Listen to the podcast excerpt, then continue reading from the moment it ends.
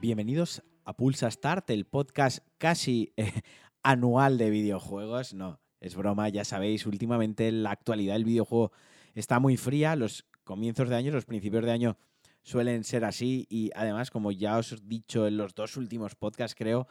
cuando llega una nueva generación, la cosa sobre todo se suele parar bastante, bastante más. Lo primero de todo, pediros disculpas anticipadas porque es posible que escuchéis sonar el telefonillo y es que son las 11 y 55 de la noche y he encargado unas pizzas porque todavía no he podido cenar, así que es posible que el repartidor llame. Pero bueno, a lo que voy, merecía la pena grabar este, eh, este episodio, este Pulsa Star, porque hoy mismo eh, Valve ha anunciado la fecha oficial para Half-Life Alyx, esta versión, esta experiencia VR de Half-Life que sin llegar a ser el Half-Life 3 que todos estamos esperando,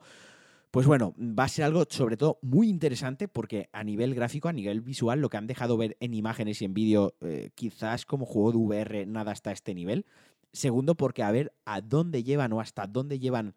el punto de los FPS en la VR, que hasta ahora, pues bueno, suele ser Mm, han quedado todos un poco fríos o, fallaban gráficamente, o a lo mejor el control, la forma de desplazarse, la jugabilidad en sí, pues costaba un poco adaptarla, pero, pero claro, esto, joder, es Valve y es Hard Life, o sea, no va a ser ninguna tontería. Pero bueno, ya se ha anunciado la fecha 23 de marzo, que es prácticamente ya, queda poco más de un mes. Y para quien esté despistado, para quien viva en otro planeta ajeno a los videojuegos, este Alex eh, contará los sucesos del juego entre la primera entrega y la secuela, es decir, entre Half-Life 1 y High-Life y High Life, perdón, 2. Y como digo, hace poquito eh, Valve hablaba y justificaba de que esta nueva entrega no numerada, es decir, con un sobrenombre que estuviese enfocada al VR, lo justificaba porque dicen que realmente han trabajado para que la experiencia sea totalmente completa y que la sintamos como un FPS al uso que llegue un momento que cuando llevemos muchísimas horas eh, jugando, no logremos distinguir o, creamos que estamos jugando con nuestro teclado y con nuestro ratón. Yo le tengo muchísima curiosidad. Actualmente no tengo ningún dispositivo de VR, pero sé, doy por seguro que voy a tener acceso a este juego y por supuestísimo que os lo contaré y por supuestísimo que os diré qué me ha parecido.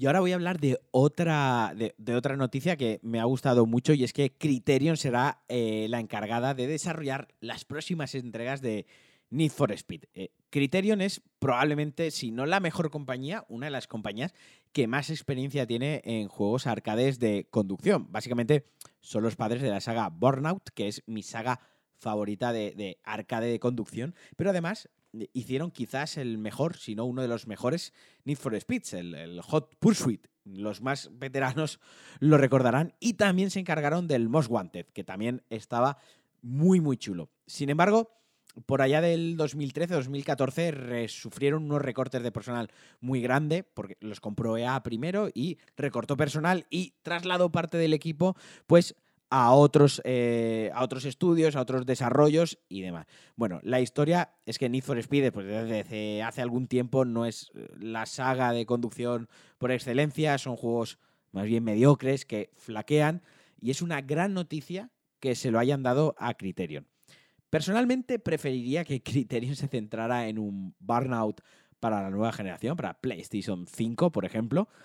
eh, porque me parecen juegos espectaculares, ya lo digo, me parecen juegos divertidísimos y el concepto de estrellarte y de reventar otros coches para ganar la carrera me parece divertidísimo. Pero si logran hacer algo como Hot Pursuit o como Most Wanted con Need for Speed, si pueden revivir la saga, o mejor dicho, si alguien puede revivir la saga, esa es Criterion. Así que creo que todos los aficionados a los arcades de velocidad están de enhorabuena y de que es una muy buena noticia. Y hasta aquí el Pulsa Start de hoy. Es viernes, así que os deseo un gran fin de semana. Espero que juguéis muchísimo si tenéis títulos pendientes, porque últimamente los lanzamientos están bastante parados, estamos en sequía, pero como siempre os mando un abrazo muy fuerte, os agradezco que me escuchéis, valoro mucho si me dejáis comentarios, si me dejáis valoraciones en vuestras plataformas de podcast favoritas y, e insisto, un abrazo, buen fin de semana y adiós. Por cierto, no han traído la pizza todavía, así que voy a pasar hambre un ratito más. Os quiero.